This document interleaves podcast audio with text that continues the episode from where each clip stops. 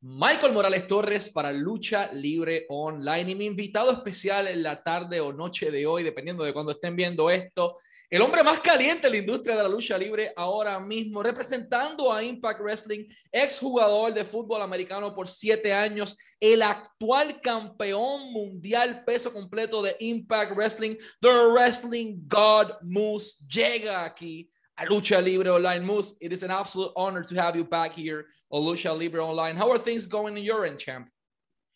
Um, things are going good. A bit sore, a bit a bit banged up from um, hard to kill.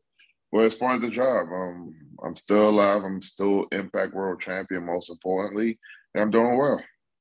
Man, let's start with the obvious. Uh, last time we spoke, you still had the title, but you defeated this time two huge opponents in Matt Cardona in W Morrissey. Like you told them you were going to defeat them. You did exactly what you promised.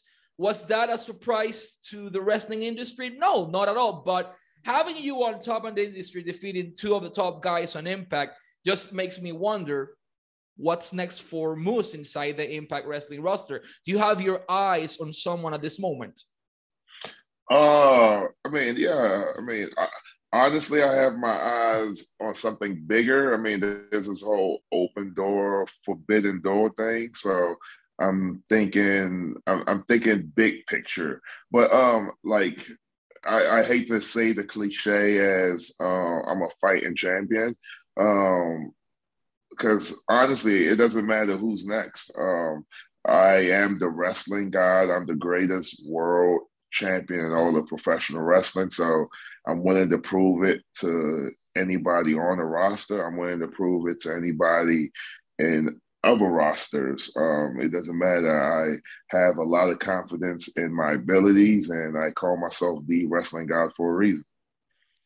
Which leads me to my next point. Since you mentioned it, the you know the cat is here in the building at this moment. The elephant is in the building. We need to address it. Uh, you challenge the Roman Reigns, the face of the WWE. You call me, hey, you, you think you're the tribal chief, you think you're the head of the table. Well, I'm the wrestling god. You're the face of Impact Wrestling. He's the face of WWE. Why are you so interested in having this match against of any people, Roman Reigns? You could have gone after Brock Lesnar, for example. You could have gone against uh, Omega again, or someone from AEW, or go to New Japan and, and face Kazuchika Okada. But why is Roman Reigns the person you have in your mind in your focus at this moment? Um, I didn't. Oh, I did. I mean, I didn't challenge anybody. I just said uh, I didn't mention any names. I just said that I'm the greatest world champion in all of professional wrestling. I've proved that in Impact Wrestling, and there is a forbidden door, and that's the big talk in, in in wrestling. The last year and a half is this forbidden door, and like just think about all the different matchups we could have where I could prove how great of a champion that, that I am with Impact Wrestling, and, and that's all that is. It's like it's not those, it's not a specific call out that just one person or anybody. It could be anybody. It's the forbidden door, right?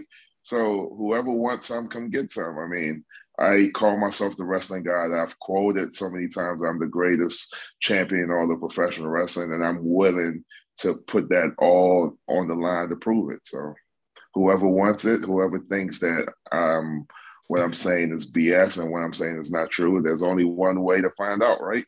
Come through the forbidden door. And that's the hardest thing in wrestling today. WWE announced that Impact World Champ, Impact Knockouts World Champion Mickie James will be at the Royal Rumble, which opened the door or the forbidden door for between you know work with Impact and WWE at this moment. But the most interesting part is that WWE has been behind someone on the roster for a while, an ex-football player for seven years, and the current world champion. And I'm talking about you. The company is no secret to no one. So it's no secret that the company has been behind you, you know, trying to constantly recruit you for their for their company, for their roster. Uh, with this, you know, forbidden door uh, opportunity, what are your thoughts on, you know, either you working on WWE or them sending someone to the Impact Wrestling uh, zone? Um, first of all, big congratulations to my friend Mickie for getting the chance to show the world. I mean, she, she everybody already knows without a doubt she's one of the best knockouts female wrestlers um, in the world wrestlers period in the world, and she's going to have an opportunity to show the world what Impact Wrestling. The people who don't know it know about is that there's a company called Impact Wrestling, and we're really a fucking special, great company, and I'm I'm so happy for I'm happy for the company that's that's we're gonna have. I mean, that's a bit there's a big platform, you know what I'm saying, the Royal Rumble, and she's gonna carry our title there, and um, that's big. And um, I mean, with the, everything you said, I don't. I mean, I'm happy with Impact Wrestling. I, there's a reason why I decided to stay at Impact Wrestling. Impact Wrestling is is a great company that allows you to create and um, there's a reason why a lot of people decide to stay with Impact Wrestling. And um, with the Forbidden Door, I mean, I don't know the rules uh, behind the the Forbidden Door. I don't know. I don't think the Forbidden Door comes with a manual, so um, we just p- play it as it goes. And I mean, um, I, am like you guys. will find out what's coming through the Forbidden Door next, and um, hopefully, is somebody that comes to challenge me for my Impact World Championship. That's amazing. Uh, the way you won the title, I need to, you know, talk about that. We spoke a little bit in the previous interview, but man, it made a lot of people cry. It made a lot of people angry. It, it caused a lot of emotions. Finally conquered the title. Uh, you know, let's leave the emotion of people and their hate aside. What was going through your mind once you hold the Impact World Champion for the first time? I mean, you were the TNA champion, you know, for a period as well. But this was the first time you were holding this version of the belt. What was the first thing going through your mind at that moment, you know, looking at the title? I finally did it. Um, everything that I worked my butt for all five, six years that I've been in Impact, or the sacrifices I made, or the the hard work I put in, um, all the blood, all the injuries, all the long trips, all the um, practice, everything that I've done to lead up to that moment, I finally accomplished it, and it felt so good. Um, it felt so good grabbing that title because it was like I finally did it. Um, it shows that hard work really pays off, and um, that's a huge testament to me actually winning that title. So I was very proud of that moment, and um, like I said, I did a lot of crazy, despicable, evil, vile things to get to that title. And just imagine what I'm willing to do to keep that title by me. I mean, and Hard to Kill um, proved what I'm willing to do. I mean, I power bombed a man onto his wife to keep the title. So just think about what I'm willing to do. I mean, I would I would spare my grandmother if I had to to keep my Impact World title. So that just shows you what I, what I'm willing to do. If nonetheless, you know. Man, the wrestling industry is a complicated place, and the family support is everything for a wrestler. How crucial or key has been your family support to your development during the last years to what you are today? Um, I mean, um, fa- all family is not always blood. Um, by the way. So um, the, my my extended family, like my wife, she's been a great support system in um, this whole process of, especially with me dropping all the weight that I did and me staying in shape. And um, she's always trying to make my life easy. And then you have the support of um, friends and guys who I think are family that, that that that we're not really related by blood, but we're definitely a, a, extended family, like guys like um, EC3, which is a good friend of mine, um, uh, Eric Marr, which is a you probably know him by his real name, maybe you don't. He's a real good a friend of mine, Eric Tompkins, um, Josh, um, EC3, um, um, AJ Sims, and like Apollo, oh, Uhaa or Trevor, all these guys that like are good friends of mine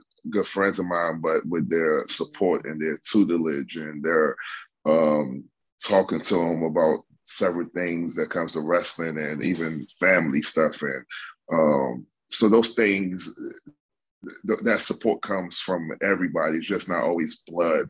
You know what I'm saying? Blood relations. It's always that small group of people that um, are good friends of yours, but at this point in your life, do you you kind of consider them family? You know what I'm saying? So the support comes from everybody, um, and I'm glad to have those people I mentioned in my life. And um, yeah, man, the Impact Wrestling roster looks better than ever. Everyone is rowing towards the same direction, all focus in one goal, and it's keep Impact Wrestling at its highest level and keep, you know, expanding its reach. Uh, in your opinion, as the face of the company and as the champion, uh, what do you think is the key behind the success of Impact Wrestling? You got a lot of veterans, you got a lot of young veterans, you got a lot of new, you know, new guys as well. There's a good mix, but under your experience in living this every day, why do you think Impact has been so successful during the last year and a half or so?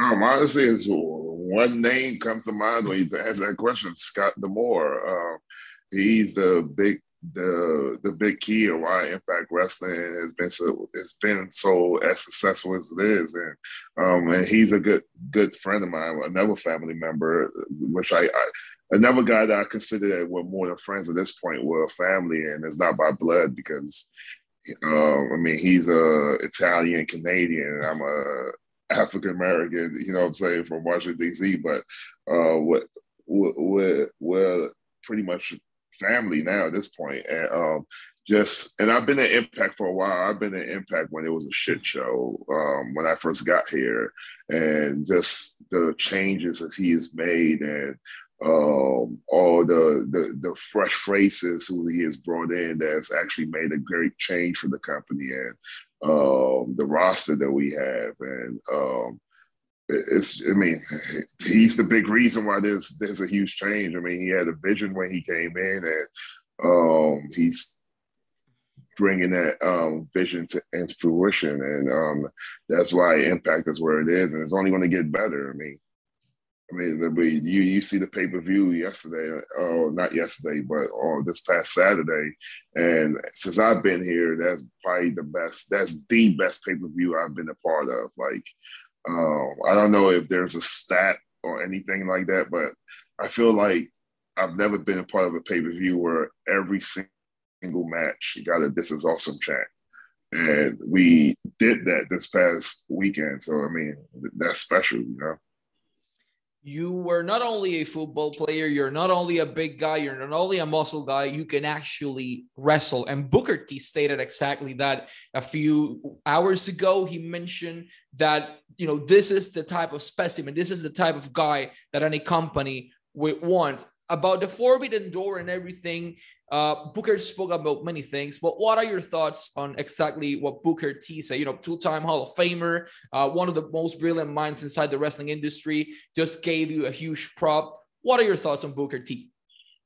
Oh, I mean, it's surreal, man. When your your name comes out the mouth of a guy that has a status that Booker T has, I mean, that says a lot. You know, I mean um, like you said, Booker T is a five-time, five-time world champion. Uh, uh, he's a Hall of Fame, and his resume speaks for himself. And for him, for him to say those things about me, man, it's just it's surreal. And uh, I'm just happy that he thinks that high of me. And and I mean, I hope what he says come to fruition. I mean, I mean, uh, I, I I would love to be the first guy from Impact Wrestling to cross that forbidden door if it ever happens to to challenge a guy like Roman or whoever or um, Adam Page or whoever. I, mean, we're in a in, in a, a, series, a time of wrestling where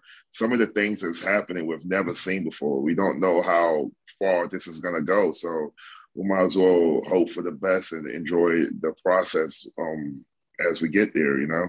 So uh, big shout out to Booker, Booker T. Thanks for the great words. I, have been a big fan of yours for since I was little, and he knows that. Um, and I just appreciate all the great stuff he had to say about me. If you allow me, i am going to say something in Spanish about Impact Wrestling next show, and it's going to be on January 21 and 22nd, enero 21 y 22 en Fort Lauderdale, Florida, Charles Dodge Center en Pembroke Pines, Florida. Boletos a la venta en Ticketmaster a todos los boricuas, a todos los mexicanos, salvadoreños, a todos los hermanos latinos que están en Fort Lauderdale, que están en Florida. Esta es su ocasión para ver a Moose, para ver el campeón mundial peso completo de Impact, para ver a Deona Purazzo, para ver a Mickey James, para ver a Josh Alexander, para ver a Jonah, para ver a Dobby Morrissey. Hay una serie de superestrellas increíbles. Matt Cardona, entre muchísimos otros, va a estar en acción. Así que el 21 y 22 de enero usted tiene un compromiso importante si está en Florida, en Fort Lauderdale, y es en el Charles Dodge Center en Pembroke Pines, en Florida. Boletos a la venta ahora mismo, en este preciso momento, en Ticketmaster.